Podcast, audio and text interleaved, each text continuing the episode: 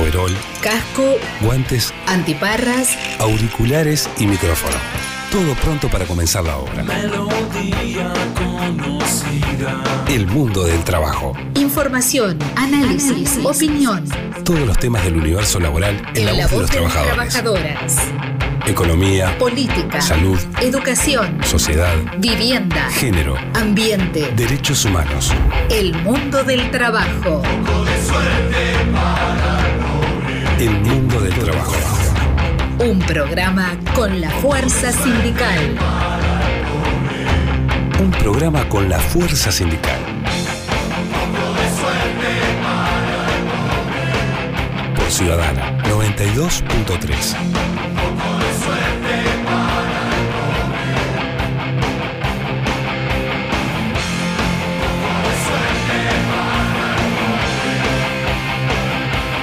Bienvenidos y bienvenidas al mundo del trabajo, programa número 16. Mi nombre es Jorge de Melo, pertenezco al Zunca y me acompaña William Vilches, también del Zunca. Buenos días. Muy buenos días, Jorge, ¿cómo estás? Espero que estés bien. Bien, eh, comentarles a todos nuestros oyentes que en la producción y la puesta al aire se encuentra María José Barragán, que hace todo más fácil, así que le mandamos también a través de este medio un gran saludo ya que está haciendo su tarea muy bien. Bueno, Willy, ¿qué te parece si damos a conocer a nuestros oyentes las vías de comunicación? Me parece genial, Teto. Les cuento, nuestras vías de comunicación son en Twitter, Ciudadana 923 FM, por Facebook, Radio Ciudadana 92.3, en Instagram, Radio Ciudadana 923, la web ciudadana.uy, en Tunin, Oro FM y por Spotify, Ciudadana a toda costa. Bueno, quiero expresar mi alegría por eh, haber tenido una comunicación vía WhatsApp ayer con el compañero Javier García, compañero de Aute, que eh, conduce este programa junto con nosotros y que viene, como lo decimos todos los sábados, eh, recuperándose lentamente, pero muy bien de su estado de salud y que lo queremos mucho. Que bueno, eh, una gran alegría habernos podido comunicar con él y esperemos muy pronto tenerlo acá con nosotros de vuelta. Esperemos tenerlo pronto y que se siga recuperando. Eh, un saludo también a Adolfo Gómez, que siempre lo tenemos presente porque nos ha dado una gran mano también cuando lo hemos necesitado. Y no podemos olvidarnos de Federico Stenger, que si no saludamos al compañero del Zucca, se nos va a enojar. Tiene razón usted. Bueno, vamos a hablar también de quiénes nos van a acompañar hoy, eh, cómo se va a componer este programa, eh, la mesa redonda sindical, donde vamos a estar como Zunca, eh, dando también eh, nuestra temática a conocer. Va a estar también FOICA, representado en la mesa redonda sindical, y va a estar FanCap. También después vamos a tener a Amira Fagundes, desde la Comisión Nacional Pro Referéndum. Eh, después eh, Gustavo González de Fugban, Daniel Diverio del Zunca y Luis Puig del PVP Frente Amplio. Así que vamos a tener un programón el día de hoy. Bastante extenso. Bien, eh, luego de este programa vamos a sumarnos también a las tareas de la campaña Pro Referéndum, que hay un montonazo de lugares para salir a militar, ya que estamos cerquita, cerquita de la fecha límite y bueno, y pretendemos alcanzar el objetivo de las 675 mil firmas que se requieren para poner en discusión 135 artículos de la LUC. Así como lo decís, Teto, estamos muy cerca de alcanzar esa meta y me gustaría invitar a todos los compañeros eh, y compañeras, trabajadores que están escuchando, que nos acompañen, que se sumen a las barriadas, a las mesitas, a participar, a aportar esos brazos para lograr alcanzar esas firmas que se necesitan para derogar estos 135 artículos nefastos de esta ley. Bien, William Vilches, ¿estamos en condiciones de arrancar un nuevo programa del mundo del trabajo? Estamos en condiciones, Teto. Bien, comenzando con nuestra mesa redonda sindical, vamos a empezar nosotros, Willy. Es nuestro turno, Teto. Vamos, adelante. Zunca, Sindicato Único Nacional de la Construcción y Anexos. Bien, esta semana queremos comentar, primero que nada, que estamos trabajando muy fuerte, muy duro en el marco de las actividades que está eh, coordinando el PIT-CNT y por lo tanto hoy sábado y mañana domingo como Zunca vamos a estar participando en los siguientes puntos dentro de Montevideo y pretendemos que todos aquellos y aquellas que puedan sumarse a la tarea militante de la recolección de firmas puedan hacerlo. Eh, eh, va a ser el sábado en el barrio La Isla, que es un barrio que está allí atrás de la refinería de La Teja. El punto de encuentro va a ser en Humboldt y Emilio Romero, o sea que a las 10 y media del día de hoy ese es el punto de encuentro para ir al barrio La Isla. En el día de hoy también a partir de la misma hora, 10.30, el barrio La Valleja en Instrucciones y Santos nos vamos a estar juntando y por lo tanto a difundir estas direcciones para poder participar en el día de hoy. En el día de mañana vamos a estar también a partir de las 10.30 en el barrio Conciliación que eh, va a tener como punto de encuentro la esquina de Ariel y Lecoq. Y también el día domingo, el día de mañana, en el barrio La Paloma, en el Cerro, y el punto de encuentro va a ser Santín, Carlos Rossi y Juan Martori. Fundamental eh, compartir a través de este medio, bueno, eh, las direcciones, eh, los días y todo lo demás, porque esta tarea la tenemos que sacar adelante entre todos. Y bueno, y la importancia de llegar al objetivo de poner en discusión estos 135 artículos para que la gente se informe, para que la gente pueda tener conocimiento, discutir en el acierto, en el error, en la coincidencia o en la diferencia, poder tener conocimiento de lo que nos jugamos como sociedad a futuro con una ley que fue hecha a tapa cerrada y que fue votada sin tiempo de discusión social. Ese es el objetivo. También queremos comentar que en el día de hoy, más allá de que vamos a tener en este programa una entrevista con Daniel Diverio y que va a explicar la situación del conflicto de UPM, queremos comentar cómo la LUC se está aplicando en ese centro de trabajo a partir del conflicto que se viene desarrollando por causa del acoso laboral hacia una compañera y bueno, y el abuso hacia trabajadores donde se intenta despedir a trabajadores por hacer uso de sus derechos.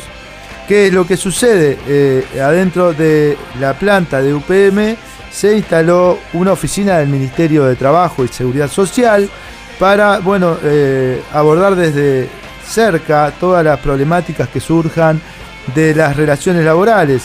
Sin embargo, a partir del conflicto, el Ministerio de Trabajo y Seguridad Social eh, intenta garantizar el cumplimiento de la ley de urgente consideración en lo que respecta al derecho al trabajo de los trabajadores no huelguistas. Pero se llevaron una sorpresa, porque en definitiva la garantía que querían dar era fundamentalmente a los trabajadores extranjeros que entendían por parte de las empresas o de los dueños de UPM que el Zunca estaba obligando a esos trabajadores a parar, cuestión que no era cierto, porque en definitiva la mayoría de esos trabajadores, muchos europeos, son afiliados a sus sindicatos en sus países de origen y por lo tanto, ante la situación de conflicto de la planta, voluntariamente han decidido adherirse a las medidas. Pero queremos destacar lo siguiente, la misma celeridad que ha tenido el Ministerio de Trabajo dentro de la planta de UPM para hacer cumplir la ley de urgente consideración, no es la misma celeridad que tiene el Ministerio de Trabajo para hacer cumplir algunas normativas laborales, entre ellas la ley de responsabilidad penal empresarial, conquistada por los trabajadores hace algunos años, y que han habido situaciones donde las empresas han puesto en riesgo la integridad física o la vida de los trabajadores y no hemos visto al Ministerio de Trabajo actuar con la misma rapidez y la misma firmeza que ha actuado con la organización sindical haciendo entrega de un documento a nuestra organización donde planteaba la necesidad de eh, que el sindicato, bueno, se eh, sus medidas ante la posibilidad de los trabajadores eh, no huelguistas, que en definitiva no había, porque todos los trabajadores eran huelguistas. Por lo tanto, queremos destacar esta situación y el comunicado que también saca nuestro sindicato a partir de recibir esa misiva del Ministerio de Trabajo y Seguridad Social. Esto es sumamente importante porque se tergiversa mucho la información y nosotros queremos dejar en claro esta situación. Otra de las cosas que es importante, la semana pasada nosotros planteábamos sobre la definición del paro nacional parcial a nivel de todo el país, con caravanas en los departamentos y con los horarios a definir por cada una de las departamentales del Zunca en todo el país. podemos decir que la departamental Montevideo resolvió días atrás que el paro en Montevideo va a ser de 9 a 14 horas y bueno, y se va a hacer la caravana metropolitana junto a los departamentos o las departamentales de eh, San José y Canelones, que también seguramente tienen sus horarios definidos y que seguramente ya la semana que viene vamos a estar informando al respecto. También queremos informar cuál va, a ser el recorrido de la caravana, de esta caravana metropolitana que va a estar desarrollándose, como decíamos, el 15 de julio en el marco del paro y va a tener su punto de origen o su concentración de eh, trabajadores en sus vehículos correspondientes en el obelisco y de ahí a las 10 de la mañana sale la caravana por 18 de julio, Plaza Independencia, San José, Paraguay, Avenida Libertador, se van a dar unas vueltas al Palacio Legislativo y en ese lugar se diluye la caravana, no va a haber este, acto ninguno porque no vamos a hacer aglomeración y por lo tanto todas las medidas del caso, como ya pasó el pasado 24 de febrero, con características distintas donde Montevideo desarrolló ocho caravanas, si yo mal no recuerdo, y bueno, y que tuvo en cuenta esas medidas sanitarias para poder realizar nuestros reclamos, pero a su vez también cuidar la salud de nuestros compañeros y compañeras, de su familia y de la población en general. Así que eh, queríamos colocar esta información y también es una jornada muy triste o son unas jornadas muy tristes estas que estamos viviendo por eso Willy ahora va a comentar el motivo de nuestra tristeza. Bien, es verdad Teto, nuestro sindicato en el día de ayer, 2 de julio, emitió un comunicado por intermedio del Comité Ejecutivo Nacional, donde hace referencia al fallecimiento de nuestro compañero Mauro Medina, secretario de Prensa y Propaganda de la Departamental del Paysandú. Expresamos un más sentido pésame, acompañamos a sus familiares y amigos, así como a sus compañeros de toda la departamental en estas horas tan difíciles en calidad de secretario de prensa y propaganda de la departamental Montevideo. Nos duele mucho en lo particular porque hemos compartido un montón de instancias, conocemos al compañero Mauro Medina y, nos duele mucho esta desaparición física a causa del COVID-19 y por lo tanto silenciamos nuestros micrófonos en respeto a sus familiares.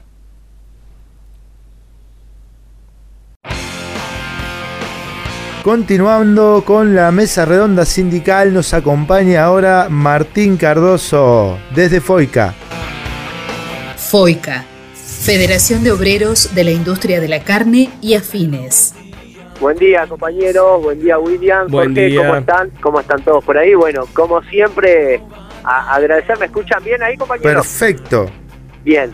Bueno, como siempre, agradecer el espacio, como, como todos los sábados, y, bueno, les cuento un poco, estamos en esta semana realizamos unas acciones, como habíamos quedado el sábado pasado, que le había comentado, que los compañeros de, del frigorífico BPU Durazno estaban atravesando una situación compleja, que los habían suspendido el mercado más importante que tiene la industria uruguaya, que es el mercado asiático, por un error del Ministerio de Ganadería. Bueno, el día lunes los compañeros del sindicato de BPU resolvieron realizar una caminata hacia la capital en cuatro etapas de 50 kilómetros, en dos grupos de compañeros, cada uno caminaría 25 kilómetros y bueno, arrancamos el martes a la mañana. Los primeros kilómetros, bueno, nos trasladaron la noticia de que las autoridades sanitarias chinas habían levantado la, la sanción al frigorífico a partir del primero de julio le levantaron la sanción y bueno, fue una noticia que, bueno, que primero que nos tomó por sorpresa y,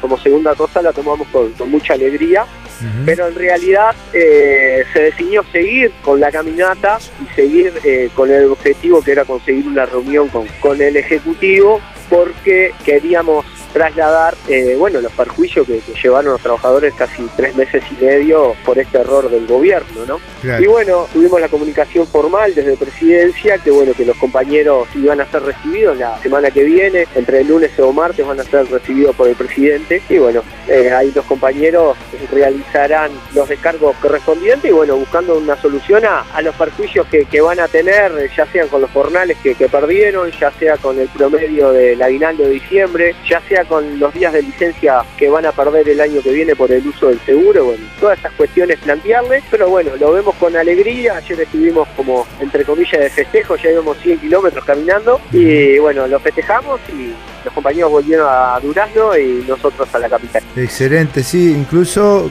cuál es, eh, digamos, la visión que, han tenido ustedes también eh, respecto de que los medios de comunicación privados, que pocas veces levantan este tipo de noticias, este, lo levantaron, por lo menos yo lo vi Sí, sí, bueno, eso, ¿sabés qué? Que veníamos en, los caminos, ¿viste? Imagínate que caminar 100 kilómetros, y tendremos para hablar de, todos los temas y, hablábamos un poco de eso, que es difícil a veces que los canales privados están muy alineados con, el gobierno y es difícil que levanten estas cuestiones tan importantes, ¿no? Porque no, no es común que trabajadores salgan a caminar 200 eh, kilómetros para tener una reunión. La verdad que tuvo un, buen impacto eh, a nivel de prensa y bueno, que era obvio. A ver, nosotros le trasladamos al director de trabajo como FOICA eh, que si se daba que los trabajadores caminaban 200 kilómetros, que nuestras compañeras caminaban 200 kilómetros y no nos atendían, no le íbamos a tocar un animal más en todas las semanas entrante, ¿no?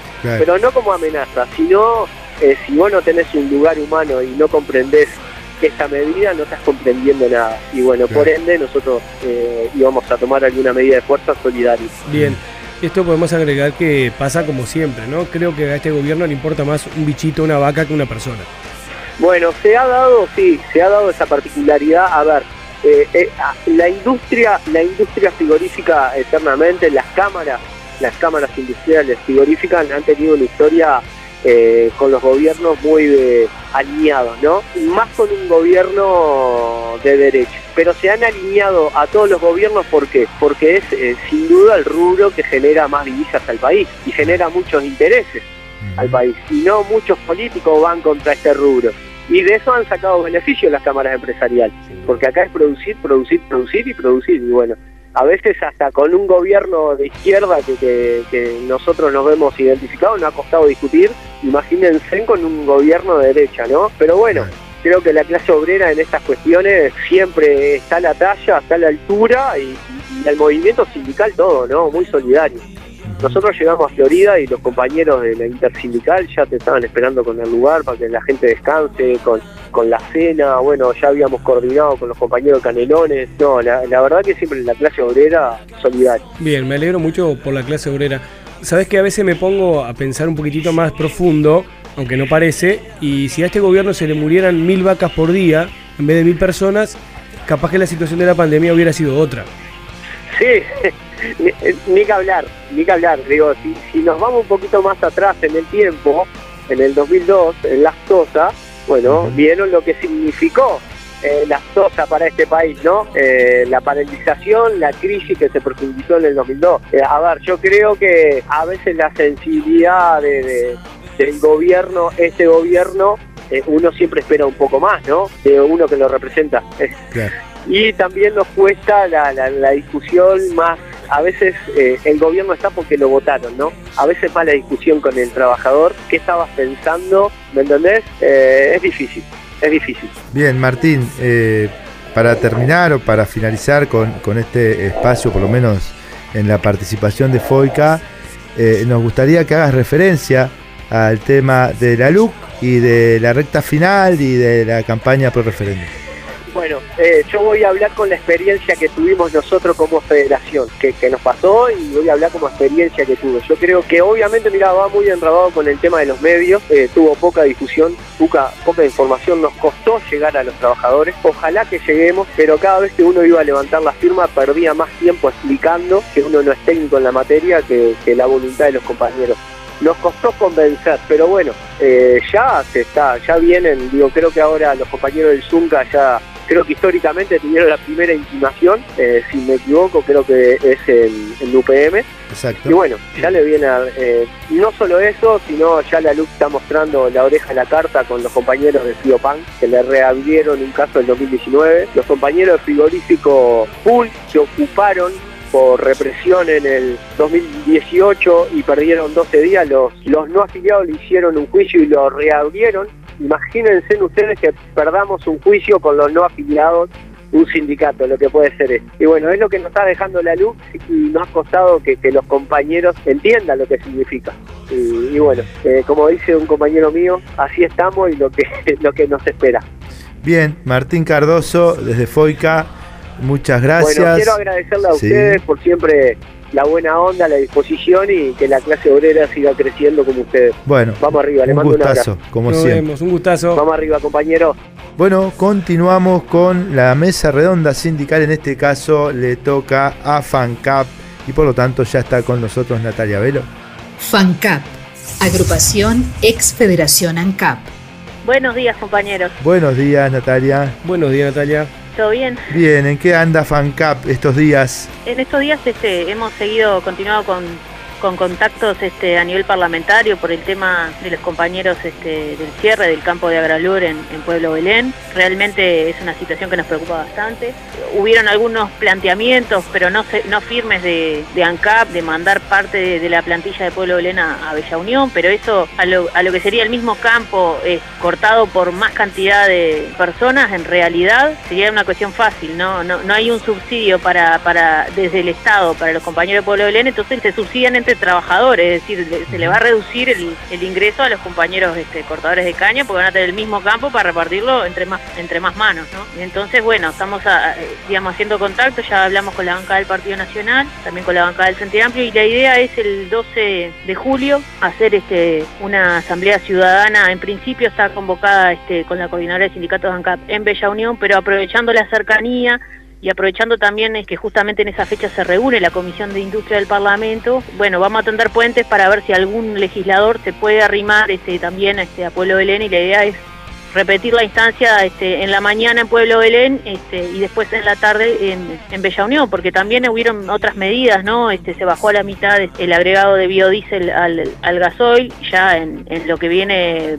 planteando el comité de expertos se propone bajar de 9,5 a 5 el etanol en las naftas, o sea, se viene el cierre, digamos, de las plantas de los biocombustibles, junto con el planteamiento de liberalizar la, importación.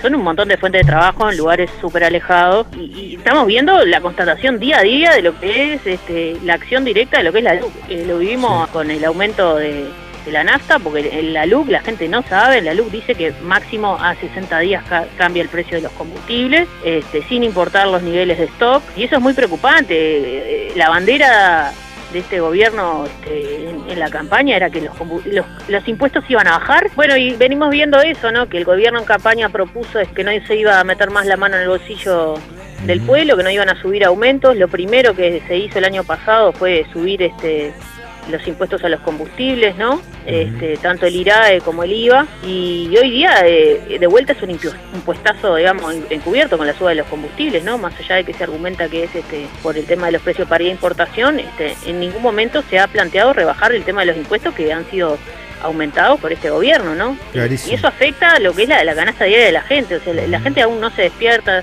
estamos pinchando mucho en la calle con el tema de la firma, con, esa cuestión, que el tema de la influencia de los combustibles es tremenda, eh, va más allá de, del interés particular de uno como trabajador de ANCAP, este, que quiere que le mantengan la fuente de trabajo y, de todo lo que implica este, ANCAP eh, para, el país, para el, aporte del Producto Bruto Interno, este, va mucho más allá de eso, porque lo que están haciendo es un trabajo fino para generar un estado de ánimo respecto al tema de los combustibles y ya sabemos que digamos eh, es muy importante el tema de la firma porque después de esto se viene la, ley de combustibles que, claramente va a venir a por todo, ¿no? Entonces eh, el tema de la firma este, para nosotros es, fundamental. Y estamos en los últimos días, Natalia. Eh, estamos en los últimos días y bueno, lo estamos constatando, la fantasía esa del, del libre mercado que nos va a proveer este un mejor bienestar a todos no se cumple, no se cumple esa profecía, este, los que más tienen son los que siempre se ven beneficiados y bueno, en esas estamos. También estamos asistiendo a también algo que es parte muy importante de la LUC, ¿no?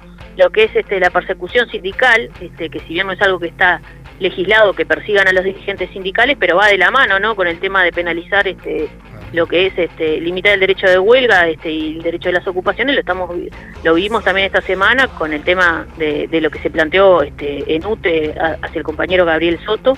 Y bueno, y en ese sentido nosotros nos reunimos este, de manera urgente el día de ayer este, como federación para, para elevar un planteamiento a nivel de la... Porque estamos viendo que se han sumado distintas cosas, ¿no? En principio los profesores de San José, después este, también eh, la digamos el enchastre público, ¿no? Al, secretario de FENAPE, o sea, a diversas figuras, también a nuestro presidente de nuestra federación, este, el senador da Silva lo ha atacado. Entendemos que a nivel de, la mesa sindical coordinadora de entes y, también trasladarlo en posterior a, este, a lo que es el PCNT, tenemos que tener este, gatillado algún tipo de medida porque como estas cosas se vienen repitiendo este, y, están increyendo, digamos, no, es un ataque a las personas, sino que es un ataque a la, a la, a la herramienta, ¿no? Y, nosotros entendemos que tenemos que hacer una defensa fuerte de la, de la herramienta y bueno, llevamos adelante un planteo de que y bueno, que en caso que se confirme que le van a iniciar una investigación administrativa al compañero, que no, tiene pie ni cabeza, porque usar el mail institucional para pasar información es, algo habitual que todos hacemos en nuestro sitio de trabajo, siempre que no sea algo ofensivo, digamos, a, autoridades de los entes de los que participamos, o sea, una cuestión organizativa sindical, si eso se lleva adelante, nuestro planteamiento es que, bueno, tendríamos que hacer un, paro, este como, como esa sindical coordinada de ente, o, o, tener un plan de acción ya gatillado en caso de que estas cosas se sigan sucediendo, porque aparte la hemos venido, ¿no? Claro. Toda, nuestra solidaridad con Gabriel y con todos aquellos compañeros y compañeras que están sufriendo esta persecución, han parado obviamente en todo lo que ya hemos comentado, ¿no? Este, y no y el tema es el Estado público también, ¿no? Porque también ese es el tema, ¿no? Eh, siembran una idea errónea en la ciudadanía, que lamentablemente hay mucha ciudadanía que se, seguía por, por titulares o por comentarios falaces, ¿no? Por internet sin ningún sustento, se repite una frase, la dicen mil veces y se convierte en verdad, ¿no? Eh, a eso eh, vivimos en esos tiempos. a eso iba a apuntar, usando los medios de comunicación como cómplices, repiten mentiras muchas veces y ya la gente lo toma como que es verdad. Eh, está pasando eso. Hay una campaña de en Chastra, hablando mal y pronto, hacia la organización sindical de, todos lados, la herramienta, que la están usando eh, a diestra y siniestra. Sí, lo, vivimos, no sé ustedes, ¿no? Pero creo que a todos nos pasa lo mismo. En los puestos nos falta algún desubicado que pase, pegue grito, eh, vayan a laburar. Sí, claro. y tenemos pila, pila de compañeros que van a laburar, salen de laburo, juntan firmas, los fines de semana están para arriba, están para arriba, para abajo en todas las barriadas. Claro, hay gente que tiene otra cabeza, ¿no? Que no cree en la solidaridad y no cree, digamos, en eso de, bueno, de, de, uno ver más allá del ombligo, ¿no? Por supuesto. Bueno, Natalia, eh, muchas gracias, muy claro, como siempre, tus conceptos y bueno, sos parte de este programa, por lo tanto un placer, como siempre, que nos acompañes. Bueno, muchísimas gracias, compañeros. La verdad que es un gusto, como siempre, este, compartir este, nuestras realidades este, todos los fines de semana, enterarnos en qué andamos. Es más o menos andamos todos parecidos por la misma. Eh, si algo debemos reconocer a los tiempos que nos tocan, este, es que nos están sirviendo para, para, para acumular, ¿no? Entre nosotros, más unidos que nunca. Salud. Muy bien, muchas gracias, Natalia. El mundo del trabajo. Un programa hecho por y para la clase obrera. Por Ciudadana. 92.3. El mundo del trabajo. Radio con clase obrera.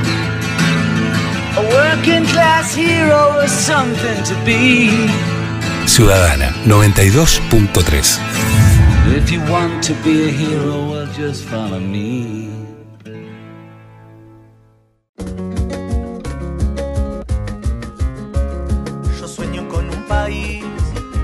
niñas y niños aprenden la libertad. Se llevan recolectadas más de 600.000 firmas para llevar a consulta popular 135 artículos de ley de urgente consideración votada en el 2020. La Comisión Nacional Pro Referéndum requiere llegar al 25% de adhesiones del padrón electoral, unas 675.000 firmas, antes del 9 de julio. También les recordamos que toda la información está disponible en la página web de la Comisión Nacional Pro Referéndum en www.yofirmo.uy.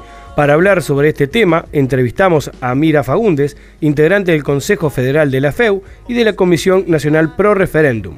Muy buenos días, Amira, ¿cómo estás? Muy buenos días, un placer nuevamente. Bien, quisiéramos, te damos las gracias por estar siempre atenta a nuestro llamado y nos gustaría que nos cuentes eh, la importancia de la cifra alcanzada hasta el momento. Bueno, primero que nada hay mucha expectativa de, lo que va a ser este fin de semana y, y, todas las actividades que tenemos organizadas, esperando que esa cifra aumente y obviamente poder llegar a, la meta. Pero realmente estamos muy contentos como la militancia se ha puesto este último tramo de la campaña el compromiso arriba y, ha salido a recolectar las firmas. Entonces, con estas más de 600.000 adhesiones, estamos cada vez más cerca de, del 9 poder entregar las, las firmas necesarias. Bien, también es importante, ya que estamos en la recta final, rumbo al objetivo, bueno, hacer hincapié sobre, bueno, la importancia de los contenidos, ¿no? Sí, obvio. Eh, si bien hemos tenido muchísimas instancias de charlas y de conversatorios, sigue siendo muy difícil poder explicar en realidad eh, que es la ley de urgente consideración y que el pueblo realmente entienda sus contenidos. Por eso también es una de las cosas en las que insistimos. Son más de 400 artículos, casi 500, que es necesario tomarnos el tiempo para, para debatir y para comprender qué significa en la vida de cada uruguayo y cada uruguayo eh, estos contenidos. Lo que tenga que ver con educación, con vivienda, con trabajo, es algo que nos afecta demasiado y por eso también insistimos en que en que en firmar para, para poder tener tiempo de, conocer los artículos, ¿no? Bien, eh, hay que, habría, que, habría que resaltar la importancia de que se entreguen todas las papeletas que están firmadas y, lleguen a las sedes eh, que están recolectando. Sabemos que el día 7, eh, desde el interior, están viniendo un montón de papeletas firmadas hacia Montevideo. Sí, para el día 7 tenemos una especie de operativo armado para que bueno cada comisión departamental pueda devolver las papeletas y que lleguen para poder entregarlas el, el 8. Así que es muy importante que cualquier papeleta, si sea un par, eh, las puedan arrimar a, los locales sindicales, a los comités de bases, a los de FUNGAN y que puedan realmente sumar el granito de arena para que pueda sumar para esta gran hazaña que, que nos propusimos. Bien, en el día de ayer, Amira, se realizaba una conferencia de prensa, o una cadena nacional, mejor dicho, por parte de la Comisión Pro Referéndum. Estaría bueno también comentarle a nuestra audiencia, sobre todo aquellos que, que no tuvieron la posibilidad de acceder, de qué se trató.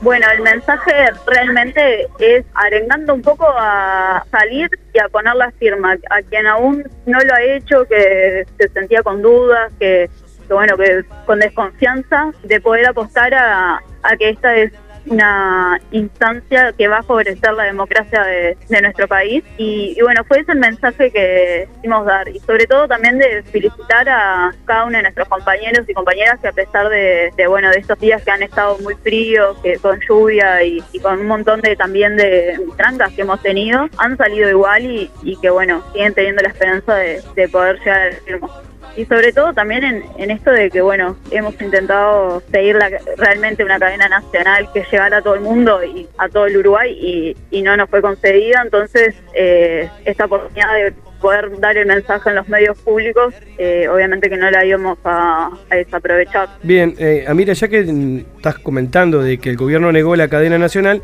a la coordinadora, eh, ¿qué opinión te merece al respecto de eso? Que pese a todo eso, que no, las trabas que nos están poniendo, vamos a salir adelante, supongo. Sí, obvio. Eh, primero que nada, eh, nosotros mandamos la carta y ya a la hora teníamos la respuesta, ni siquiera nos dieron la instancia de poder conversar qué tipo de mensaje queríamos dar. Eh, fue de una a un no diciendo que, bueno las cadenas nacionales no estaban para este tipo de actividades. Entonces realmente nosotras nos cuestionamos bueno para qué son las cadenas nacionales qué tipo de uso le, va a querer dar el gobierno sabiendo también los antecedentes de que no se lo ha dado al CNT en otras ocasiones o a madres y familiares también el año pasado cuando se pidió. Entonces en, en esto de querer eh, generar una democracia mucho más participativa que la gente sepa lo que sucede en nuestro país es muy peligroso en realidad este tipo de, acciones que cercenan la información a la gente, el derecho a tener información. Entonces es bastante cuestionable la, actitud que ha tomado el gobierno con, con la comisión de referéndum. Bien, ah, en otro orden de cosas, se realizó una charla en Instagram Live eh, sobre el C-190 y las herramientas para erradicar la violencia y el acoso en el mundo del trabajo. ¿Sobre qué trató? Bueno, en realidad eh, hay varias cuestiones. Nosotras hemos intentado transversalizar en todo este tiempo cómo afecta a los sectores más vulnerables la ley de urgente consideración. Entonces, ahí cuando nos ponemos a, detallar, bueno, en cómo afecta a, las mujeres, el desalojo express, cómo afecta muchas otras medidas que tienen que ver con, con la laboral, con, la educación, sabiendo que son las mujeres las que tienen por lo general peores condiciones de trabajo o que les cuesta más llegar a, conquistar el, el derecho, el acceso a, la educación y bueno, esas han sido una de las cosas que hemos estado conversando en este tipo de actividades. Bien, eh, ya tenemos un fin de semana ahí y sería bueno si la comisión tiene pensado, planeado alguna jornada donde se pueda intensificar eh, la juntada de firmas. Bueno, eh, en realidad esto es eh, tan eh, el persona a persona, el firma a firma, que tenemos muchos puntos eh, en Montevideo y en todo el país donde la gente se puede acercar. Eh, si entran a nuestras páginas, que es yofirmo.uy, van a poder encontrar eh, los puntos de encuentro para, para las barriadas y para las mesitas también, porque sabemos que tenemos muchas compañeras y compañeros avanzados en edad que capaz que para una barriada no están, pero sí están para apoyar en una mesita y obviamente que las manos son más que bienvenidas y cualquier persona que se pueda sumar, que se quiera sumar a, a bueno, a poder eh, convencer a, una parte muy importante de nuestro pueblo de, que firme para, para obtener el referéndum, son más que bienvenidos. Así que eh, eso, si entran a la página van a poder ver, y cada una de las comisiones departamentales se ha estado organizando también por su cuenta eh, viendo bueno dónde dónde es necesario reforzar la militancia, a, qué lugares nos han llegado y bueno, en base a eso se va a estar saliendo este fin de bueno, Amira Fagundes, integrante de la FEU y de la Comisión Nacional Pro Referéndum, muchas gracias por haber participado en el mundo del trabajo. Bueno, muchas gracias compañeros y esperemos este fin de semana realmente eh, avanzar en, en, esta hazaña que nos hemos puesto y eh, esta meta que es tan importante para todo el país. Muy bien, hasta luego. Hasta luego. Bueno, Willy, ¿qué te parece si en el mundo del trabajo escuchamos un tema musical? Me parece genial, Teto. Vamos a empezar con Ataque 77, el tema Cartonero, es un disco del año 2007. Vamos con Ataque 77.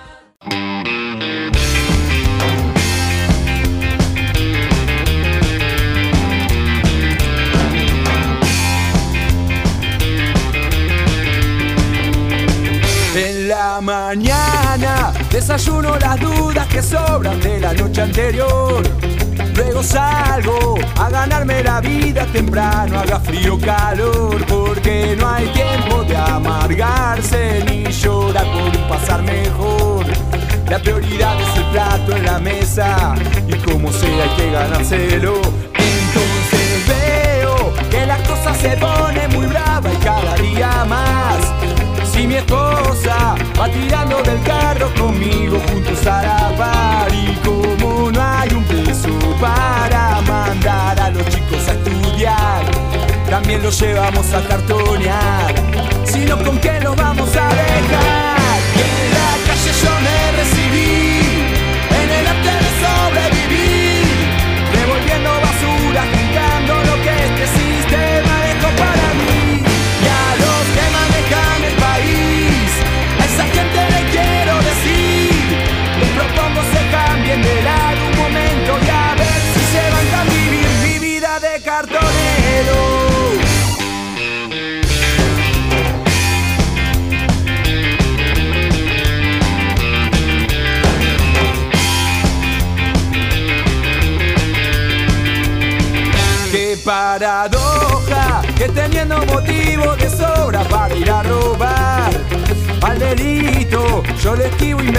Trabajo en donde no hay encima de rebote. Soy la alternativa ecológica, reciclando lo que todos tiran, los desechos de la sociedad. Entonces veo a esa gente que tiene de sobra y siempre quiere más.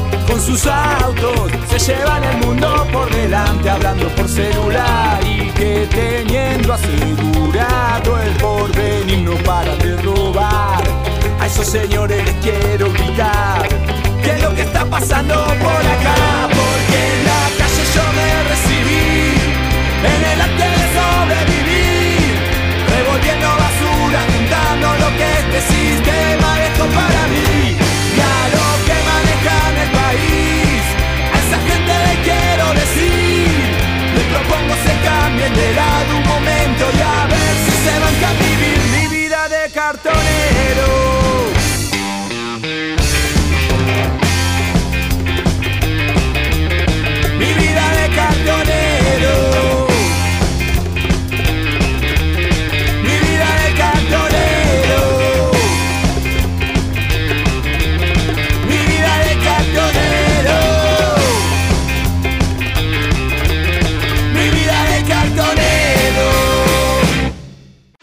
Working Class, el mundo del trabajo. When they tortured and scared you for 20 Un programa hecho por Y para la clase obrera, por Ciudadana. 92.3. El mundo del trabajo. Un programa hecho por y para la clase obrera. Por Ciudadana. 92.3.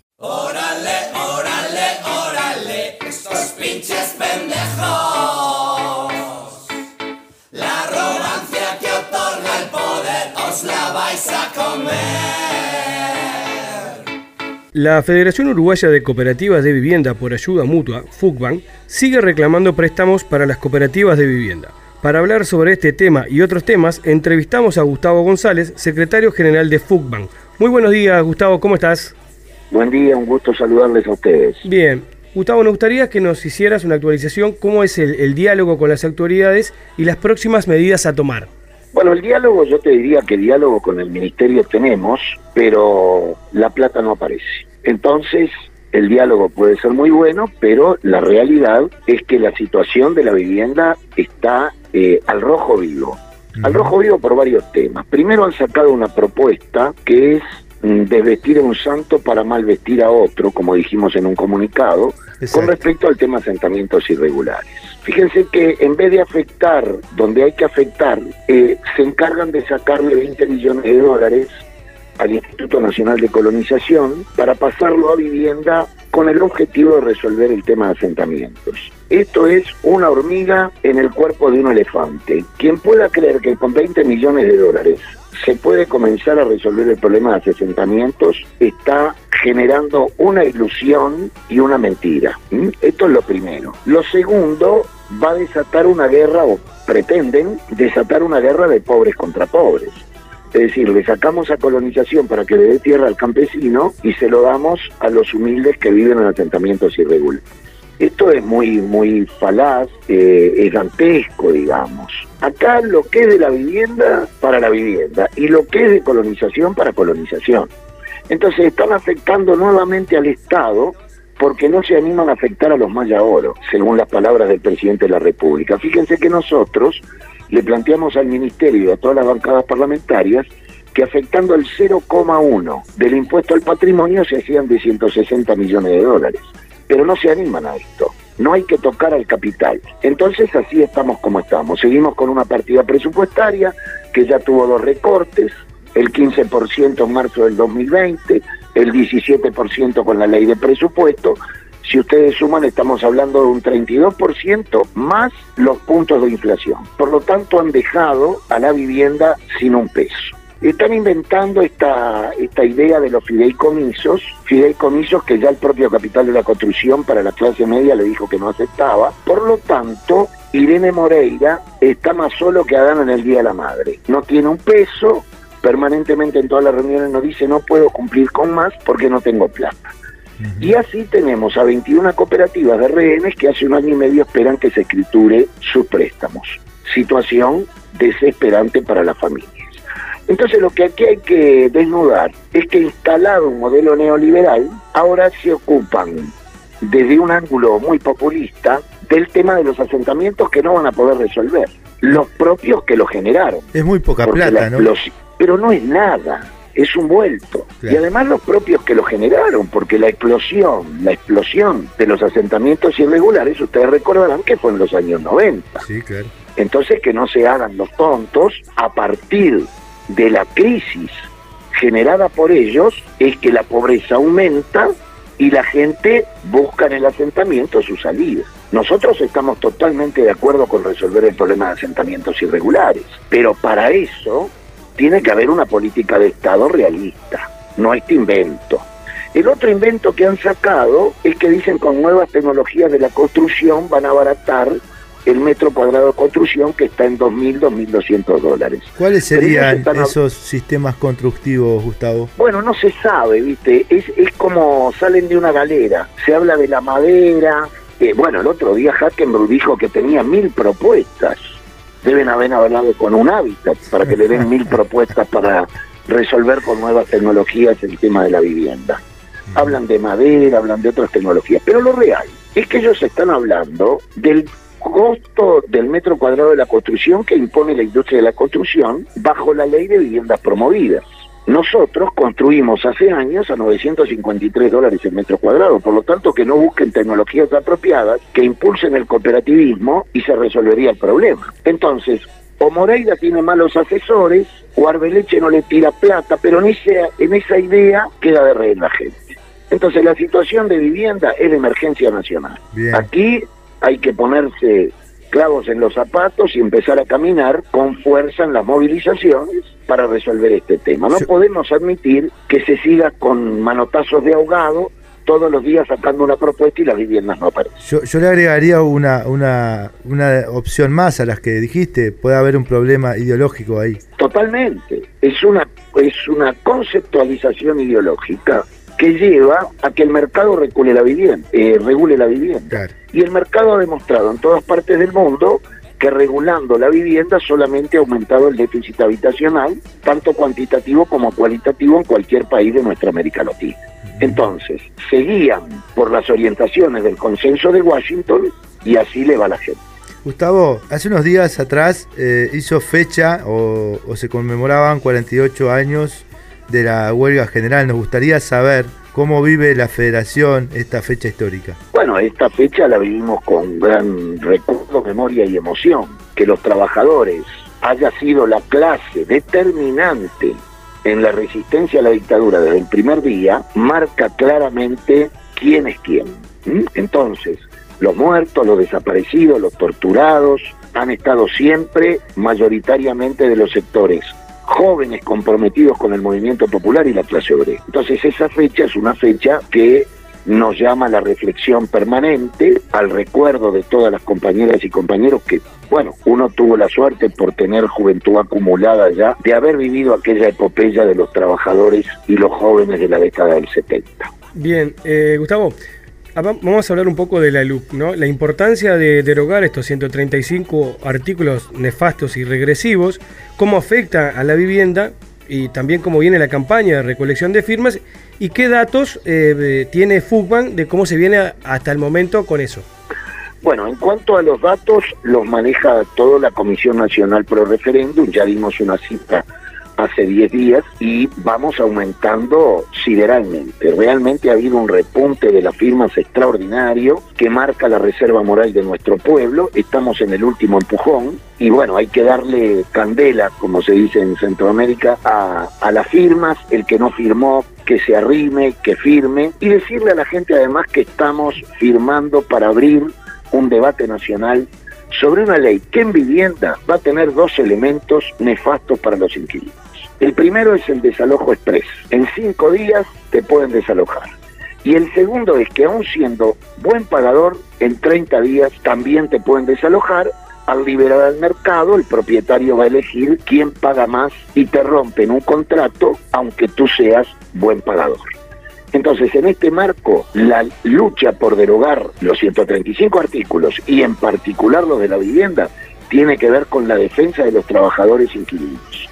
Entonces convoco a los inquilinos que piensen, que reflexionen, que firmen para abrir el debate. Ustedes habrán visto que nos pusieron un gran cerco mediático, ninguno del oficialismo sale a hablar de este tema, han querido omitirlo para aislarlo y no han podido. Y no han podido gracias a los militantes de a pie, a los que se están rompiendo el alma en los puestos, en las calles, eh, hablando con la gente, es decir, retomando lo que nunca podemos dejar de lado, la militancia boca a boca, esclarecedora con el conjunto de nuestro pueblo.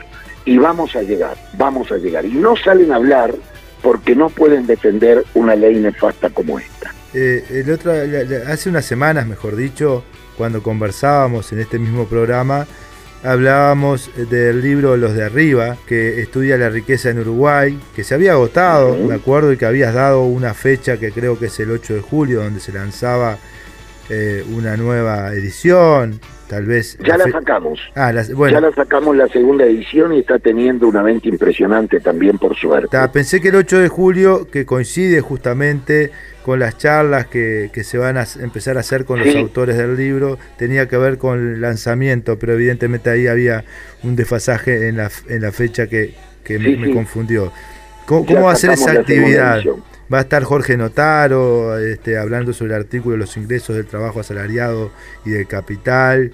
Y bueno, Exacto. Eh, contanos un poco sobre eso. Bueno, eh, va a ser un, los, los propios autores del libro, cada uno en su tema, empieza Notaro, pero siguen los demás, semana a semana, abierto al público para discutir con los autores del libro sobre lo que en el libro se dice. Cosas muy importantes. Nosotros estamos muy felices porque hemos tratado de que una cantidad de activistas, de jóvenes, de gente preocupada por la situación se ha acercado a la compra del libro, independientemente de la compra, lo que importa es el interés que ha manifestado la gente. Fíjate que la primera edición tuvo mil libros y se agotó en 11 días. ¿Dónde se consigue? en el local de Fupan y ahora lo han sumado algunas librerías. Bien. Pero en el local de Fuban de 12 a 20 horas, de lunes a viernes, pueden encontrar el libro que además tiene un precio sumamente accesible este, para la gente y bueno, esperemos que, estamos convencidos, mejor dicho, que es un libro esclarecedor que demuestra que las mismas familias dueñas del Uruguay que denunció Vivian Trías en la década del 60, ahora sus hijos siguen siendo el 1% de la población dueña de la riqueza de este país. ¿Y, cómo se hace para poder este, participar o para ver las charlas estas? Si van a ser este, virtuales o presenciales. Por ahora van a ser virtuales. Eh, se puede entrar a Pugban sitio oficial en las redes nuestras Bien. de Facebook y allí está la hora y el link para poder participar. Excelente. Bueno, Gustavo, eh, como siempre decimos, para nosotros es un placer escucharte, poder intercambiar contigo y estamos muy agradecidos por tu participación nuevamente en nuestro programa. Bueno, muchísimas gracias a ustedes y además, después de lo que me dijiste de que tiramos cajones juntos, ese fui yo. Este, sí. ¿eh? sí. ese fui yo, sí, es verdad. Eh, ahí está. Eso fue muy importante en el heroico sindicato de la multinacional de Montevideo Refrescos. Sí, eh, guardo muy, muy grato recuerdo con eso. Bueno, arriba. Bueno, gracias Gustavo. Nos vemos en la próxima. Gustavo González de Fugman. El mundo del trabajo. Radio con clase obrera.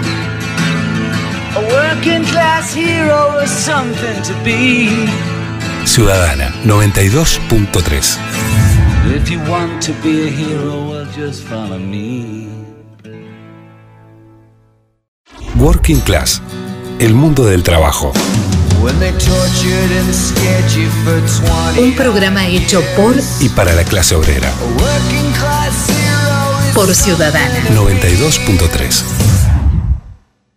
Orgulloso de estar. Orgulloso de estar.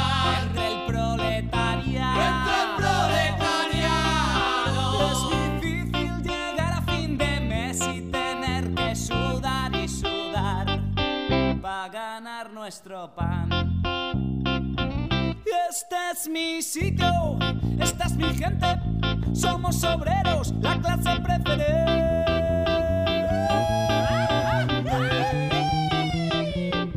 Por eso, hermano proletario, con orgullo yo te canto esta canción.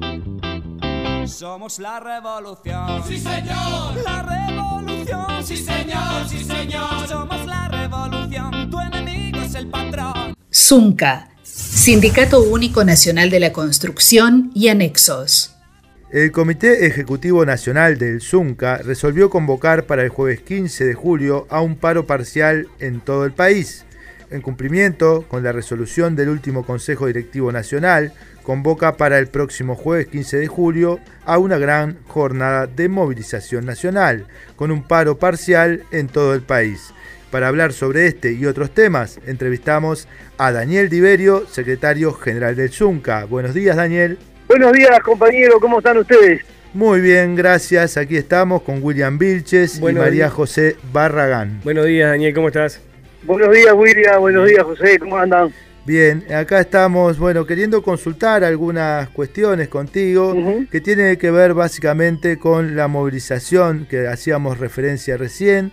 Y bueno, lo primero que queremos consultarte es los motivos o las causas de esta movilización y los detalles de la misma. Bien, esta movilización realmente surge a partir de una discusión que venía dando todo el premio, a partir de algunas líneas que son los fundamentales. Tiene que ver no solamente con la solidaridad de algunos conflictos que tenemos hoy ubicados, sino también una definición clara de construir alternativas en una situación tan complicada por la pandemia, pero también por la situación que se ve hoy políticamente ante políticas neoliberales de derecha que están llevándose adelante y yo creo que es bueno que los trabajadores organizados empecemos a dar respuestas con movilizaciones rechazando esas situaciones, ¿no? Entonces, Consejo Directivo Nacional que se reunió en el, departamento de La Valleja, no solamente hizo un balance de lo que ha sido el año, sino que marcó dos o tres líneas de acciones fundamentales. La primera, bueno, la que estamos hoy todos comprometidos y hoy sábado en la mañana también estamos trabajando en eso, que son las barriadas para lograr el, el objetivo de llegar a las 700.000 firmas que nos permitan discutir con el conjunto de la población la posibilidad de, bueno, la derogación de 135 artículos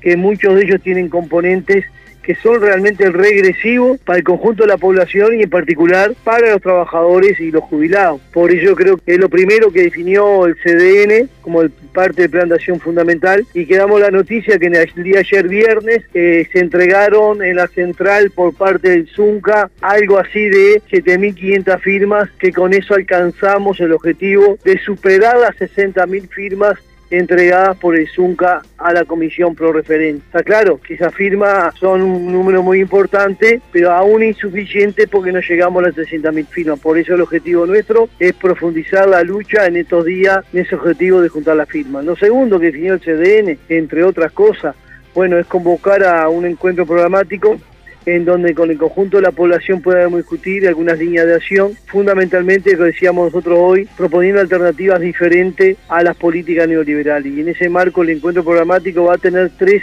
tres ejes fundamentales de discusión. Primero tiene que ver con la seguridad social, un tema muy sentido por los trabajadores de la construcción, ante la dificultad que tenemos los trabajadores para poder lograr juntar los años de aporte para jubilarnos hace que más del 40% de los trabajadores de la construcción jamás se van a jubilar por ese escenario. Lo segundo, que está claro que si con 60 años de edad y 30 años de aporte tenemos ese escenario, lo que hoy se aplica por intermedio de la luz, la formación de esa comisión de notables que se le dice para llevar adelante una reforma de seguridad social, nosotros creemos que es una reforma pura y dura únicamente a la jubilación y las pensiones. El planteo que se hace ahí de aumentar los años de aporte y los años para jubilarnos hace de que en la construcción en particular y en muchos otros gremios, otras industrias, la posibilidad de jubilarnos sea mucho más complicada. Por eso el tema de la seguridad social va a ser uno de los ejes de discusión de ese encuentro programático. El segundo eje tiene que ver con la vivienda, pasó que la vivienda es un tema central, no solamente por el derecho de acceso a la vivienda, sino también que la vivienda es una gran promotora de empleo para la industria de la construcción y porque también hace muchos años venimos promocionando una discusión mucho más profunda de la vivienda que simplemente construir, que también hay que hacer de vivienda de real ojo en las zonas periféricas. Estamos hablando de la vivienda como un derecho social también y que las viviendas puedan ser alojadas o ubicadas en aquellos lugares donde están todos los servicios como puede ser el llenamiento, el hormigón, bueno, el agua corriente, el transporte, porque es necesario nuevamente ubicar en las grandes ciudades ese sector de la población que fue desplazada hacia las zonas periféricas, los cordones de, de las grandes ciudades. Por eso nosotros el tema de la vivienda se va más allá simplemente de la construcción de vivienda, que es un tema central, sino también volver a recuperar espacios para esos sectores más carenciados. Por eso tenemos propuestas y queremos trabajar en ese encuentro programático, también propuesta más concreta en cuanto al tema de la vivienda, un tema central para nosotros. Y el tercer eje tiene que ver con el empleo. El empleo es una bandera que siempre estamos levantando a trabajar la construcción porque la característica nuestra, la forma de contratación, hace que más del 70% de trabajadores de la construcción seamos trabajadores temporales, que se contratan por nada más que por la duración de la obra, y eso hace que haya una gran, gran rotación y genera también parte de, de la mayoría, parte del año, meses de desocupación mientras encontrar la posibilidad de insertarte nuevamente en una nueva obra. Eso complejiza no solamente los años para jubilarnos, sino también la posibilidad de tener, desarrollar un plan de vida con la familia en donde uno no sabe nunca cuántos meses al año va a trabajar. Por eso nosotros el empleo es un tema central y queremos ubicarlo como una de las grandes discusiones. Y si es cierto que el sector de la construcción ha sido de los pocos sectores de actividad que ha mantenido empleo y no ha perdido, es cierto que la perspectiva que tenemos nosotros para 2023 es de una caída profunda del empleo, por dos razones. Primero, que hoy se mantiene el nivel de empleo en la industria de la construcción en unos 45 mil trabajadores aportantes, eso se debe a una serie de obras que viene desarrollando en periodos anteriores, como UPM, ya que se Ferrocarril Central, el Puerto de Montevideo, las PPP, la, construcción de, de, de distintos centros de atención de primera infancia en todo el país, pero esa obra que tiene fecha de terminación 2022-2023 hace que haya 10, 15 mil puestos de trabajo que no tiene alternativa, porque la alternativa que se tenía era a partir de la inversión pública. Y si nosotros miramos la rendición de cuentas, rendición de cuentas, perdón, no, lo que se votó en el presupuesto, hay un recorte muy duro en la inversión pública, fundamentalmente de vivienda, donde había un promedio de 300 millones de dólares en 2019 de inversión y hoy estamos en 180 millones de dólares. Ni que hablar el recorte que ha tenido las empresas públicas como UTE, Antela, CAP, OCE y algunas más, que no solamente generan peores posibilidades de que eh, esos, esos servicios públicos puedan cumplir con los, los objetivos sociales, sino que también genera mucha pérdida de puestos de trabajo. Ni que hablar con los recortes también, lo que tiene que ver fundamentalmente en algunas áreas centrales como es la salud o la propia educación. Y claro que eso hace de que la expectativa del empleo sea muy complicada. Y la única propuesta que hasta ahora escuchamos de la derecha es aquella que levantaban eh, los, eh, los autoconvocados allá en Durán, que bajar coger el salario, recaída del salario, para que bueno los costos de construcción, los costos de producción sean menores y en consecuencia puedan venir inversores que se enamoren de lo barato que eh, la mano de obra uruguaya. En realidad, eso es un discurso que no, que no tiene sustento, no tiene, a esos argumentos no tiene, no tiene fortaleza atrás, porque en el Uruguay, si vemos claro, que en el último, en la última ronda de Consejo Salario, fuimos apenas uno o dos grupos que pudimos lograr mantener salario. La gran mayoría de trabajadores públicos y privados, lo que tuvieron una pérdida salarial grosera, y sin embargo, hubieron más de 60.000 puestos de trabajo que se perdieron. Se quiere decir que la caída del salario no garantiza empleo todo lo contrario. El salario es lo que es un gran eh, dinamizador del empleo, porque al crecer el consumo, crece, está claro, la dinámica del mercado interno a partir de los servicios y fundamentalmente el comercio. Por eso el planteo que hace la derecha es un planteo de que no tiene sustento. Por eso nosotros queremos dar una discusión de la generación de empleo a partir de objetivos claros como la inversión pública, como ese cambio de las, las políticas de compras públicas, donde haya mayor presencia de la industria nacional en las distintas empresas, en las compras públicas que haga el Estado. Está claro que a partir también de mayor calificación de los trabajadores y por eso hay que invertir en capacitación, hay que invertir en nuevas tecnologías y eso va a permitir desarrollar mejor empleo de calidad. Por eso yo creo que ese encuentro programático tiene un desafío importantísimo de discutir los trabajadores de la construcción, por discutir con el conjunto del pueblo cuáles son las alternativas. Y está claro que también en ese encuentro programático, en ese Consejo Directivo Nacional, también planteábamos que, bueno, la mejor forma de recolección de firmas, la mejor forma de un encuentro programático en medio de la movilización. Y la movilización hoy es en defensa del empleo fundamentalmente, por lo que decíamos anteriormente, pero también ante la complejidad de la situación que están viviendo nuestras compañeras de peaje, ante la alternativa única que se ha presentado hasta ahora es despedidos que sean este, con mayor este, condiciones, o sea, quiere decir este, incentivados, y tan claro que el segundo planteo que se hace es Europaro sin alternativa. Entonces está claro que estamos en una situación compleja y esta movilización habla también de la solidaridad con ese conflicto que es nuestro conflicto. Lo mismo que la solidaridad con los compañeros de Estativa, fundamentalmente ante la amenaza del cierre de la planta de cemento Poland de ANCAP, este, que hace que haya 200, 300 trabajadores de Estativa que, que puedan quedar sin trabajo, Está claro que también tiene que ver este, esta movilización en defensa de inversión en MEVIR, la vivienda MEVIR, que no solamente atiende la situación de los sectores más carenciados del campo que ven con menos posibilidad de acceder una vivienda, sino que también eso genera muchos pérdidas de puestos de trabajo. Y también tiene que ver esta movilización con la solidaridad de las compañeras y los compañeros que están trabajando en el ferrocarril central, donde también ahí este, se está trabajando en cualquier condiciones, muchas veces al borde de la ilegalidad y la regularidad. Por eso esta movilización que vamos a hacer el día 15 tiene esos componentes. Está claro que sabemos que estamos en una media pandemia, una pandemia, por eso la movilización va a tener una característica que nos va a permitir tener una gran visibilidad, pero también es cierto que vamos a tener mucho eh, recaudo ante la situación sanitaria. Por eso la movilización va a ser a nivel nacional en todo el país, cada departamento definirá la característica de la movilización y acá en la zona metropolitana, Montevideo, Canelón y San José, nos vamos a estar concentrando en un punto de la capital que si no me equivoco creo que es allá en el obelisco y saldremos a recorrer las calles, bueno, justamente reclamando este, resolución para estos conflictos y reclamando que en esta rendición de cuentas haya mayor inversión pública para justamente fortalecer y asegurar el empleo para el conjunto de los trabajadores de la construcción y el conjunto también del pueblo, porque hay que ver que por cada puesto directo que hay en la construcción hay dos o tres puestos indirectos. Por eso es un tema central para nosotros el 15, la movilización que vamos a hacer en todo el país. ¿no? Bien, Daniel, eh, sin duda nuestro sindicato viene enfrentando muchos conflictos. Nombraste Ferrocarril Central, mm. peajes extractivas. Y otro conflicto que se, tenemos ahí es el de UPM2. Me gustaría que, nos, que nos cuentes más, a grandes rasgos, cuáles son las causas que generó de que nuestro sindicato parara las obras. Bien, ahí en UPM2 tenemos la dificultad de que realmente eh, hay un discurso, doble discurso de UPM.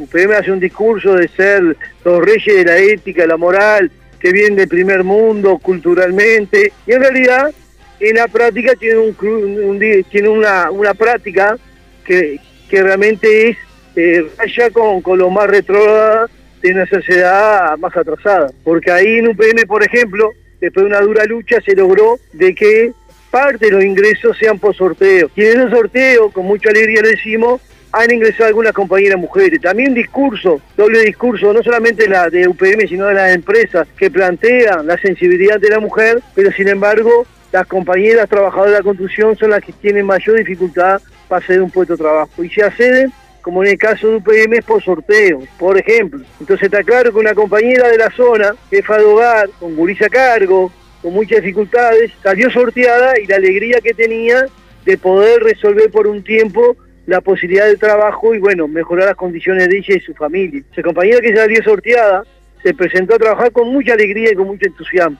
Se encontró enfrente, bueno, una cabeza retorcida de un mando medio que se golpeaba del pecho diciendo las mujeres no pueden trabajar la construcción y yo lo voy a probar. Y lo que hizo este hombre, y se le puede decir hombre, es continuamente perseguirla y darles tareas que eran casi irrealizables. Por eso se entró en conflicto en esa obra en particular por la dura persecución sindical contra esta compañía. Después de un tiempo, pasado un tiempo, no ha habido avance y también la empresa tiene la feliz idea de echar a un compañero que es cierto que tenía problemas de consumo y también echar a un compañero que estaba trabajando y era del oficio. Por eso se llevó a una asamblea general en UPM donde el conjunto de los trabajadores resolvieron de que si no había solución para esta compañera y estos compañeros, bueno, la planta se solarizaba y toda la planta entraba en conflicto. Esa fue la situación que tenemos hoy en la planta de No estamos parados por un premio, que sería legítimo, no estamos parados por un aumento de salario, no, estamos parados en defensa de algo que para muy sentido,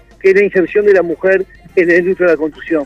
Un trabajo que venimos haciendo hace muchos años y el primer trabajo que hicimos fue con nuestra propia cabeza, los propios trabajadores de la construcción, de entender una sociedad machista que las compañeras mujeres están en condiciones de hacer cualquier tarea dentro de una obra de la construcción. Bueno, por eso para nosotros este conflicto en particular tiene una gran sensibilidad.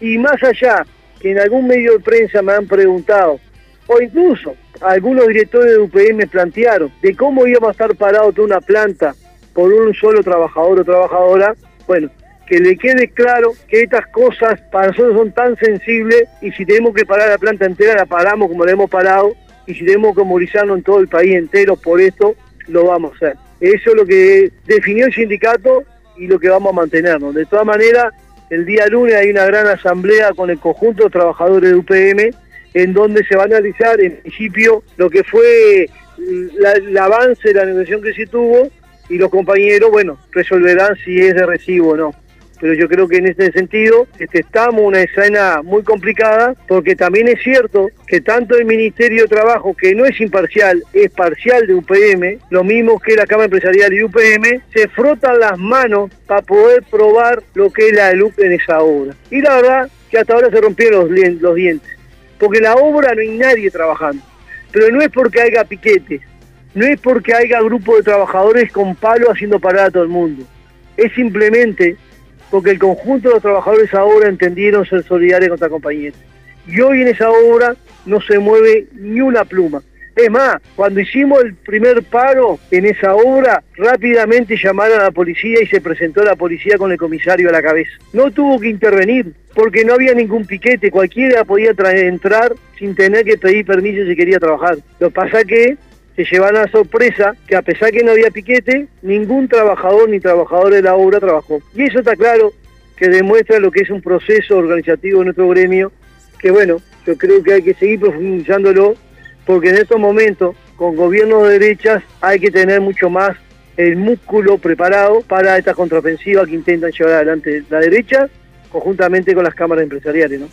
Bien, clarísimo. Eh, nos gustaría también, Daniel, antes de terminar con la entrevista, ya que estamos en la recta final rumbo al 9 de julio, que es el periodo límite para la presentación de las firmas recolectadas en la campaña pro referéndum. Bueno, que, que, hagas los comentarios que entiendas pertinente y bueno, y también este, el mensaje a nuestra audiencia respecto de la importancia de toda esta situación. Bueno, primero que nada, bueno, tenemos una gran alegría de todos los militantes que andamos en esto, de andar cansados, pero cansados de algo tan hermoso como es hablar con el conjunto de la población para lograr la firma. Lo segundo, yo creo que a partir que hubo más visibilidad de lo que se trata de la ley de urgente consideración, se ha volcado de forma masiva el conjunto de la población a firmar y está claro, en consecuencia también, se volcaron miles y miles de militantes a buscar esa firma. Y eso también habla de que el objetivo de la derecha, la táctica, la estrategia de la derecha fue no hablar, invisibilizar al máximo lo que es la ley de urgente consideración, no hacer debate para que no haya, desconocimiento. Yo creo que estamos en una recta final donde venimos con mucha alegría, vuelvo a reiterar, este, multiplicando brazos, juntando firmas, y creemos nosotros que el pueblo uruguayo una vez más va a demostrar que tenemos la capacidad de ser demócratas y lograr el objetivo de esas 700.000 firmas para que el conjunto de la población pueda discutir. Hoy sábado hay cientos y cientos de mesas, de barriadas, con miles de militantes que están recorriendo el Uruguay entero buscando la firma. Y un tema central es cierto, en el área metropolitana, Montevideo, Canelones, que son los departamentos que tienen más densidad poblacional. Pero también es cierto que aquella firma que se juntan en los pueblos más lejanos y a veces casi en soledad los militantes andan recorriendo casa por casa, tienen también un valor fundamental para poder lograr el objetivo. Por eso estamos convocando a todas y todos a este último esfuerzo, de firmar el que no firmó, hacer firmar el que está al lado mío, aquel vecino, vecina, que familiar, que capaz que por alguna duda no ha firmado, bueno, vayamos a discutir con él, llevemos argumento y consigamos esa firma que es fundamental. Todas las firmas son necesarias, son centrales para lograr el objetivo. Está claro que nosotros terminando esta entrevista vamos a sumarnos a nuestros hermanos, compañeros de Canerones, que andamos por acá, por la zona de aguas corrientes, y está claro que estoy convencido que apenas ustedes terminen esa audición, eh, rápidamente abrigarse y salir para alguna barriada para aportar a esta hazaña que vamos a hacer entre todas las uruguayas y uruguayos, ¿verdad? Bueno, espectacular, muy, muy claro todo. Desde aquí, desde Ciudadana FM, te agradecemos por la participación en el mundo del trabajo y bueno, y quedamos a las órdenes también para cuando lo entiendan conveniente. Eh, bueno, están los micrófonos abiertos. Bueno, muchas gracias, bueno compañeros, un abrazo grande y una alegría poder compartir este espacio con ustedes. Muy amable, muchas gracias Daniel. Bien, Daniel Tiberio, secretario general del ZUNC. El mundo del trabajo. Un programa hecho por y para la clase obrera. Por Ciudadana. 92.3. El mundo del trabajo. Radio con clase obrera.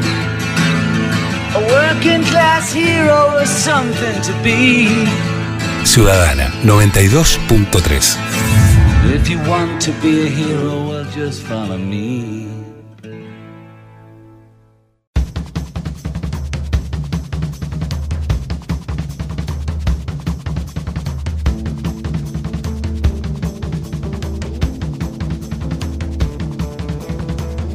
El pasado 27 de junio se cumplieron 48 años de la histórica huelga general. El 27 de junio de 1973, el autoritarismo estatal existente en el Uruguay a partir del 13 de junio de 1968, con las medidas prontas de seguridad, dio un paso más con la disolución del Parlamento y la instalación desembosada de la dictadura cívico-militar.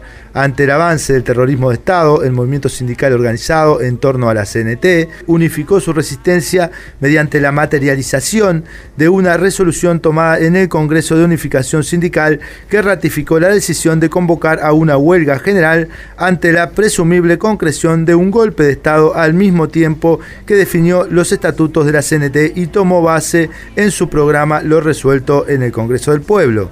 Para hablar sobre este y otros temas, entrevistamos a Luis Puig, integrante del Partido por la Victoria del Pueblo. Buenos días, Luis. Buenos días, un gusto estar conversando con ustedes. Bueno, el gusto nuestro, agradecidos de que estés participando en el mundo del trabajo y lo primero que nos gustaría saber es a tu entender cuál es la importancia de esta fecha. Bueno, yo creo que es fundamental para el país el tema de mantener viva la memoria. Y yo creo que ustedes hacían un muy buen resumen de que en realidad lo que ocurrió en el Uruguay tuvo que ver con un golpe de Estado que podríamos definir un golpe de Estado en cámara lenta, que venía desde mucho antes de que el 27 de junio del 73 se disolvieran las cámaras. Venía en un proceso de avance del autoritarismo, en un proceso de represión claramente establecido durante lo que llamamos la dictadura constitucional de Pacheco Areco y me parece que es muy bueno definirlo, no dictadura seca, sino hacerlo, como bien decían ustedes, una dictadura cívico-militar. ¿Por qué hacemos hincapié en esto? Porque en realidad el golpe de Estado, la instalación de la dictadura, el terrorismo de Estado, no fue obra simplemente de un grupo de militares fascistas y mesiánicos, que sin duda lo eran, sino que fue la respuesta de las clases dominantes de nuestro país y de América Latina, se sucedieron varios golpes en ese entorno, la respuesta de las clases dominantes a los procesos de resistencia populares que enfrentaban una transformación profundamente negativa y regresiva a esos los intereses de las grandes mayorías, con un plan económico, político y social que hacía pagar el precio de la crisis a los sectores populares. Y es bueno señalar que ese proceso desde mediados de la década del 60, proceso de avance del autoritarismo, va a encontrar en el movimiento sindical organizado, en los estudiantes, en una serie de actores populares, un proceso de resistencia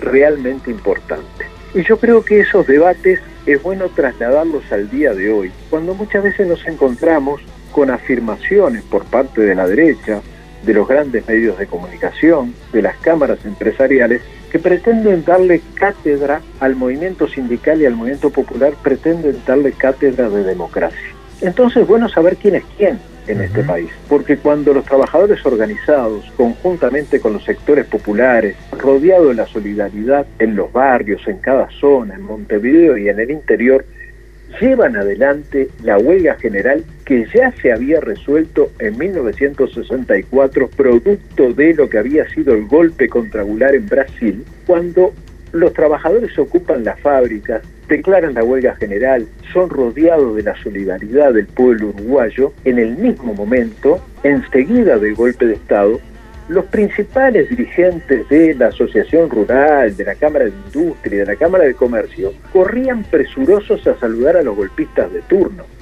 O sea, tuvieron una actitud de participación activa en apoyo a esa dictadura cívico-militar. O sea, el papel que tuvieron los grupos económicos y las cámaras empresariales fue fundamental para llevar adelante el golpe de Estado conjuntamente con Bordaberry y las cúpulas militares. Y ese apoyo no fue gratis. Durante los 12 años de dictadura cívico-militar en Uruguay, se traspasaron de los sectores de los bolsillos de los asalariados, de los trabajadores, de los jubilados, a los sectores propietarios 6 mil millones de dólares.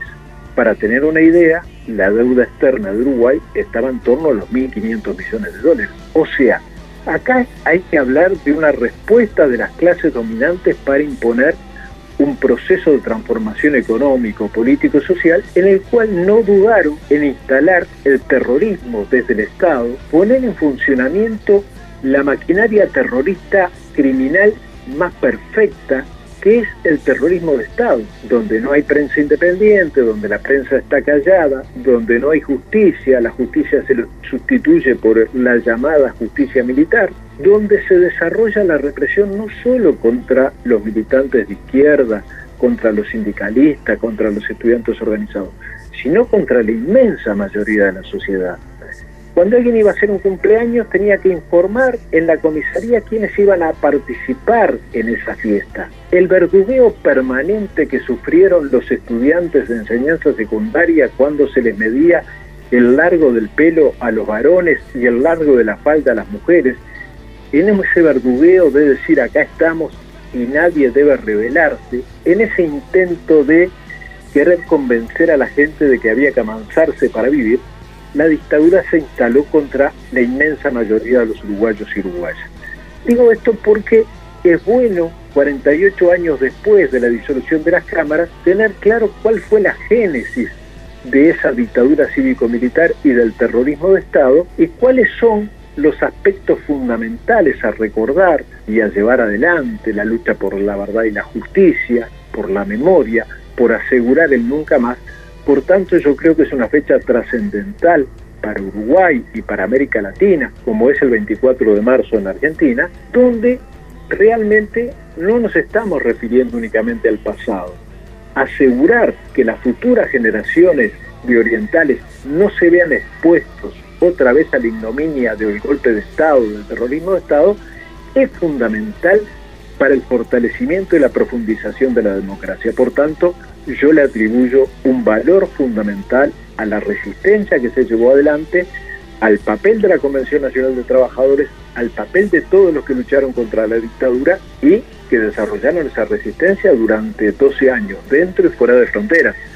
Recordar que en ese periodo Uruguay participó activamente en el Plan Cóndor, plan de exterminio de opositores de América Latina, que tuvo su epicentro en Argentina, pero que operó en Uruguay, que operó en Paraguay, que operó en Chile, que operó durante mucho tiempo con el apoyo de la dictadura brasileña y la dictadura de Stroessner, y bueno, y que hay un debe muy grande en materia de verdad y justicia sobre ese tema. Bien, eh, buenos días Luis, primero que nada. Buenos días. Eh, Hace algunos días en la ciudad de la costa se inauguró eh, una calle con el nombre de Hugo Cores. Eh, ¿Qué opinión te merece que la Intendencia de Canelones haya elegido a Cores para nombrar en esa calle?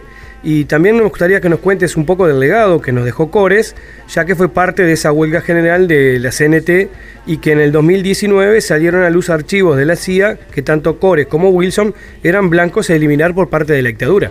Sí, en primer lugar, reconocer ese esfuerzo de la Intendencia de denominar con una calle con el nombre de Hugo Cores, que es un homenaje a un luchador del cual podemos hablar de varias facetas. El Hugo Cores, militante y dirigente sindical, el Hugo Cores, dirigente político, el Hugo Cores, fundador del PVP, el Hugo Cores, historiador y profesor de historia. Pero tal vez podríamos sintetizarlo en una frase, Hugo Cores ejemplo de revolucionario a lo largo de toda su vida, que dio un legado de participación, de lucha, de compromiso, de esclarecimiento de nuevas generaciones, de organización tenaz contra la dictadura. Hugo ya estaba clandestino cuando la, la instalación de la dictadura cívico-militar y se quedó resistiendo en forma clandestina al Uruguay hasta que mucho tiempo después, posteriormente, sale para Argentina.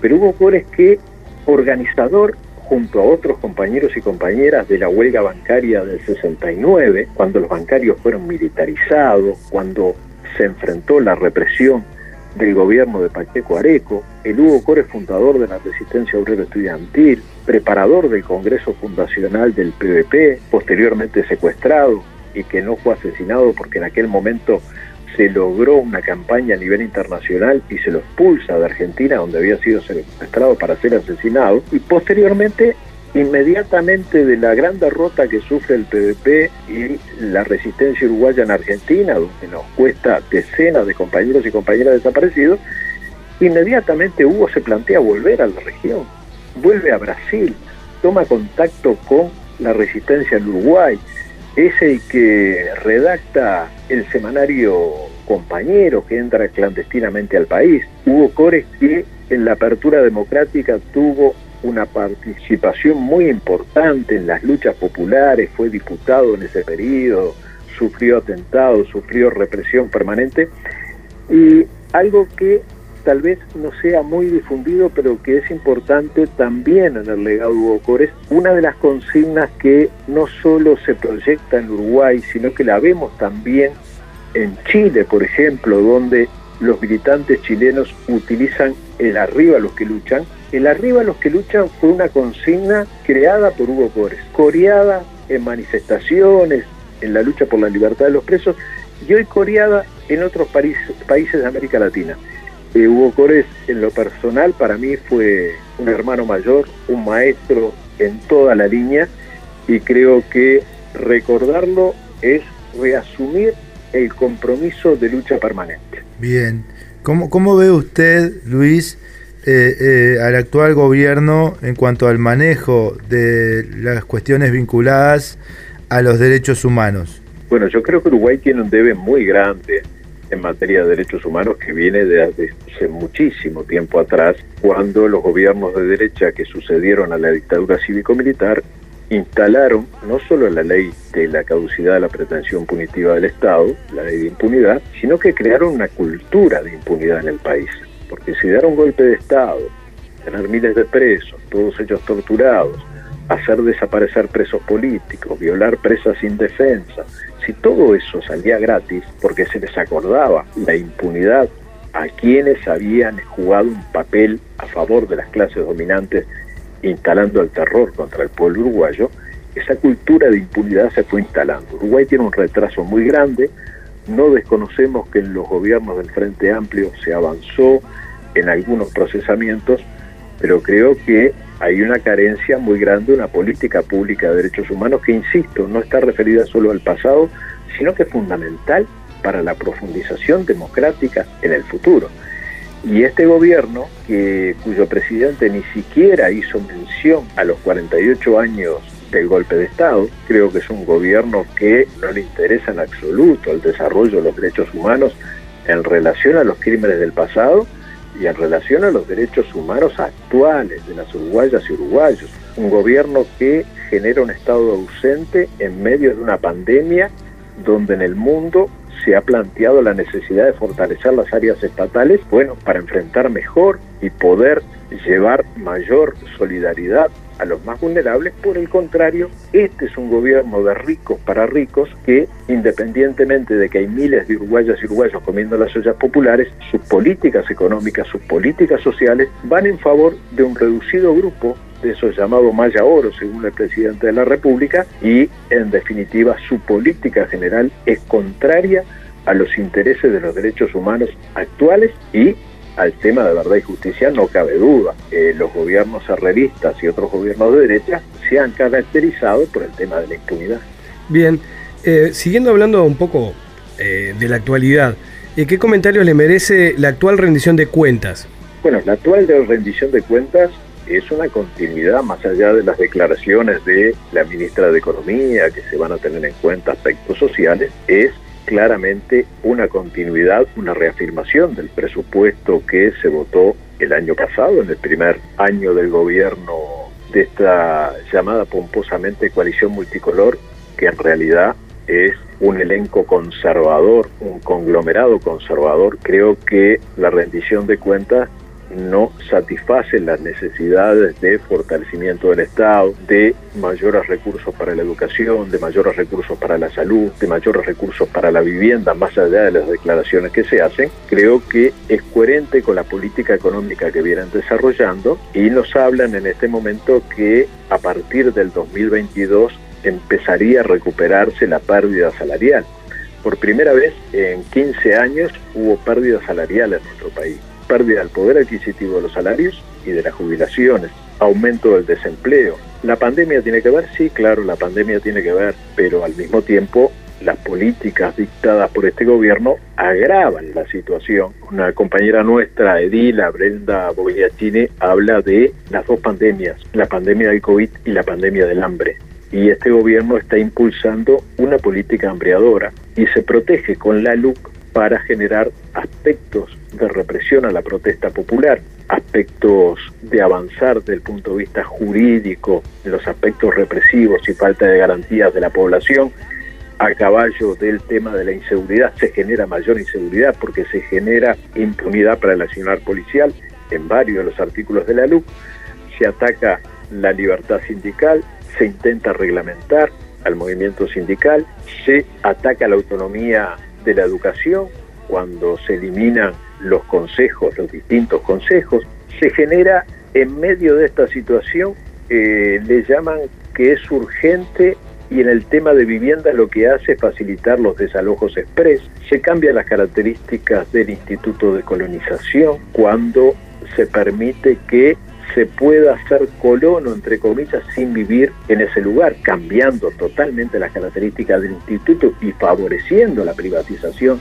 de tierras del Estado. Bueno, por eso estamos en esta campaña en los últimos días de recolección de firmas para poder derogarla. Yo creo que es un gobierno que le está haciendo mucho mal al país, como le están haciendo diferentes gobiernos de derecha de América Latina, donde una derecha que está inofensiva. Pero creo que el haberse tomado la decisión política de enfrentar con la recolección de firmas el tema de la luz ha permitido vertebrar la resistencia, resistencia que venía muy fragmentada, la resistencia por un lado de los trabajadores contra la rebaja salarial, o de los jubilados, o de los cooperativistas, o el movimiento feminista, yo creo que esta campaña, que ya es un campañón al día de hoy y que seguimos con todo el impulso juntando firmas, bueno, de alguna manera permite vertebrar la resistencia a este gobierno de derecha. Bien, Luis, nos encantaría seguir conversando contigo, pero no va a faltar oportunidad, dado que hoy el tiempo se nos viene terminando. Queremos de corazón agradecerte por haber participado en el mundo del trabajo y bueno, y quedamos también a las órdenes para cuando lo entiendas conveniente. Bueno, muchísimas gracias y un fuerte abrazo. Bien, estamos llegando al final del programa número 16 del Mundo del Trabajo junto a William Vilches y a María José Barragán que está ahí en la puesta al aire y en la producción. Bien, yo quiero agradecerles a los dos por seguir dejándome participar en este proyecto que me agrada, debo decirles, es muy bueno, me encanta. Y también quiero recordarles a los compañeros, por favor, súmense a las mesitas, a las barriadas, que tenemos que lograr ese objetivo de alcanzar las firmas. Bien, eh, estamos cumplidos con la tarea de hoy, así que los saludamos y las saludamos a todos y a todas y los esperamos y las esperamos para el próximo sábado a partir de las 9 horas por Ciudadana FM 92.3. Hora de colgar guantes y overol. Hasta la próxima jornada. Pero la lucha continúa siempre. Conocida. El mundo del trabajo. Un programa con la fuerza sindical. El mundo del trabajo. Por Ciudadana. 92.3. Tu radio a toda costa.